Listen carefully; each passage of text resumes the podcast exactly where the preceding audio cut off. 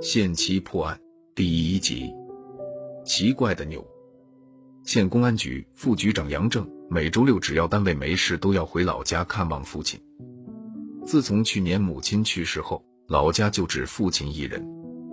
杨正多次劝父亲搬到县城来住，父亲却不愿意，说要在老家陪老伴。因为要破一起杀人毁尸案，又是上级限期要破的案子。杨正已有四个星期没回老家看望父亲了。二十多天过去，案子终于破了。这个周六的傍晚，杨正才又走在回老家的路上，在离老家不远的一个山坡上，杨正看见一头黑色的牛在山坡上打着圈盘旋。他还发现这头牛是在围着一座新坟在盘旋，而这座坟正是他这次侦破的案件中的被害者刘乐迪。杨正觉得奇怪。回到老家问父亲，父亲讲，自从他的主人刘乐一个月前被人烧死后，这头叫小黑的牛就疯了，没人管得住它。这头牛白天在它主人的坟周围的山坡上吃草，吃饱了就围着主人的坟打圈，就像它主人在世时给主人剁泥巴似的，似乎坟里的主人还在牵着它的绳索。夜晚来临后，它就卧在主人的坟边。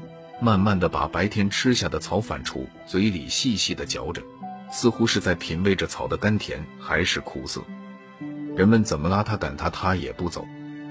大家都说这头牛和它的主人有了很深的感情，这是一条忠诚的牛，有情有义的牛。因为它并不随意糟蹋庄稼，人们就不管它了，反而对它有了一份敬意。这头叫小黑的牛是刘乐把它从小养大的。后来刘乐开了砖瓦厂，他就靠小黑给他日夜不停的剁泥巴，才使刘乐从单身一人家徒四壁到如今起了楼房，娶了婆娘，还得了个女儿和一个小儿郎。杨正和刘乐住同一个村，刘乐比他小几岁。杨正并不很了解刘乐。